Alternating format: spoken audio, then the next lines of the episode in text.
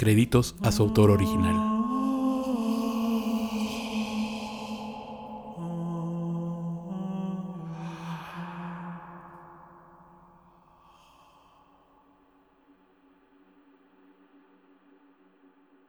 Mi hijo me despertó alrededor de las 3 de la mañana. Papi, ¿Qué pasó, Lucas? Le contesté medio despierto. tú siempre me vas a querer, ¿verdad? Por supuesto que sí, Lucas. ¿Por qué me preguntas eso? Sabes que siempre te voy a amar. No importa si hice algo malo, Claro que no. De ahí aprendemos nuestros errores. pero si cometí un crimen, te echas la culpa tú. Sí, Lucas. Yo me echo la culpa de cualquier crimen que hagas, pero... Me estás preocupando. ¿Qué hiciste? Nada, papi, solo quería saber eso.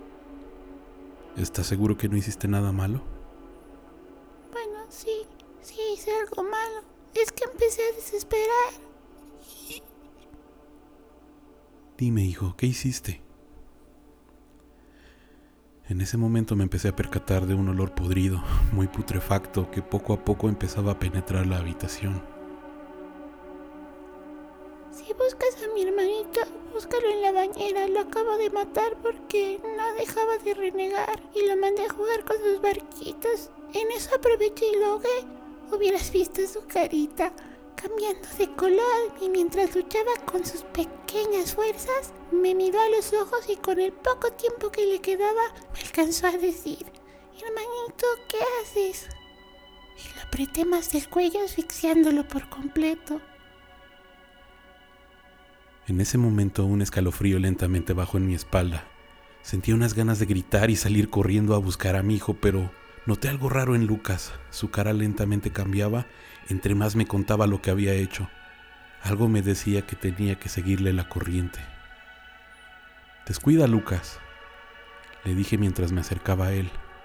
Entiendo tu desespero, tu hermanito era muy vago, pero bueno, no te preocupes.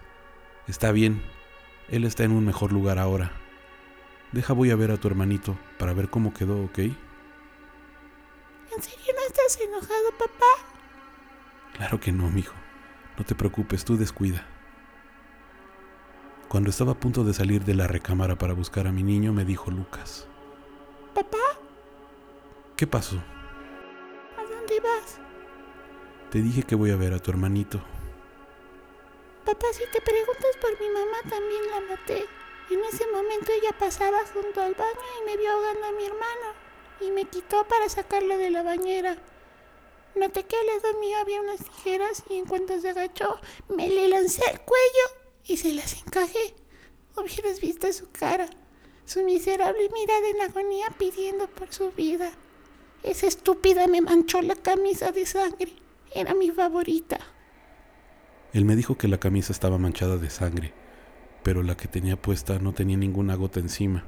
Lucas, ¿cuándo hiciste eso? Hace dos semanas. Tú, al ver lo que hice, quisiste salir corriendo, pero te caíste golpeando tu cabeza con la mesa del pasillo y desde entonces quedaste inconsciente. Llevas durmiendo dos semanas. No me acordaba de nada y solo podía pensar en lo que me había dicho y me dolía tanto el saber que los cuerpos de mi niño y de mi esposa tenían dos semanas descomponiéndose en el baño. Por eso el olor muy putrefacto. Si nos agarran, tú te echas la culpa, ¿verdad, papi? ¿Le vas a decir a la policía que fuiste tú? Sí, Lucas, está bien. Yo me voy a echar la culpa. Gracias, papi. Te amo mucho. ¿Me das un abrazo enorme, por favor? Claro que sí, mijo. También te amo. En eso me acerqué para darle un abrazo y en cuanto lo abracé, sentí una puñalada por mi espalda. Sentía cómo lentamente destrozaba mi espina dorsal, los huesos siendo machacados por esa navaja tan afilada y grande. Perdona, papá. Te amo mucho, pero no te tengo confianza. En eso desperté gracias a un olor muy putrefacto como el del sueño. Y al abrir los ojos, miré el reloj y marcaba las 3 de la mañana.